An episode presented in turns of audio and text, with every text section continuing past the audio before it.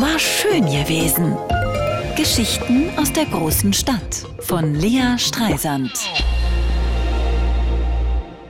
Ach Freunde, ich habe so viel Liebe bekommen letzte Woche. Nachdem ich hier erzählt habe, dass ich bei einer Lesung angefeindet worden bin, Buh- und Schwachsinnrufe aus dem Publikum bei einem Text zum Thema Judenhass. Ganz viele von euch haben mir geschrieben, so schlimm, Lea, ich stehe an deiner Seite. Und ganz ehrlich, das hilft sehr. Ich möchte das auch gerne glauben, aber mittlerweile kann ich das kaum noch, weil der Konsens beim Thema Antisemitismus einfach so viel kleiner ist, als ich es je für möglich gehalten hätte.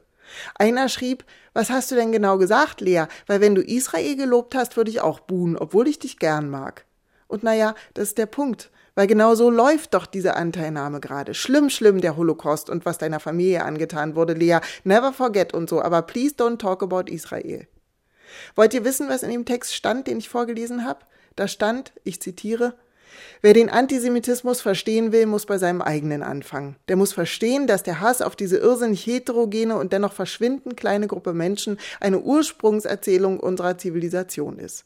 Die Geschichte des jüdischen Volkes ist eine seit 2000 Jahren andauernde Aneinanderreihung von Demütigung, Vertreibung und Mord, unterbrochen von Phasen der Duldung, die schließlich im Zivilisationsbruch Auschwitz mündete, der organisierten Ermordung von sechs Millionen Menschen.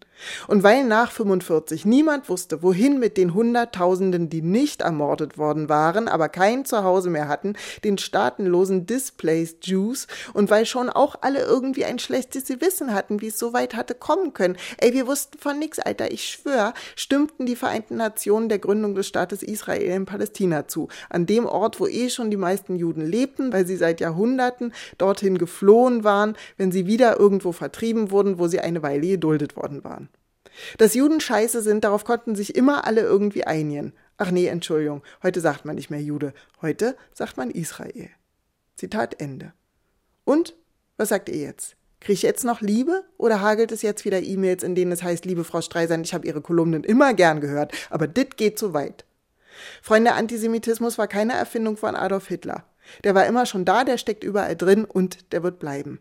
Das ist keine Schwarzmalerei, das ist geschichtswissenschaftlich alles ausgiebig erforscht und belegt.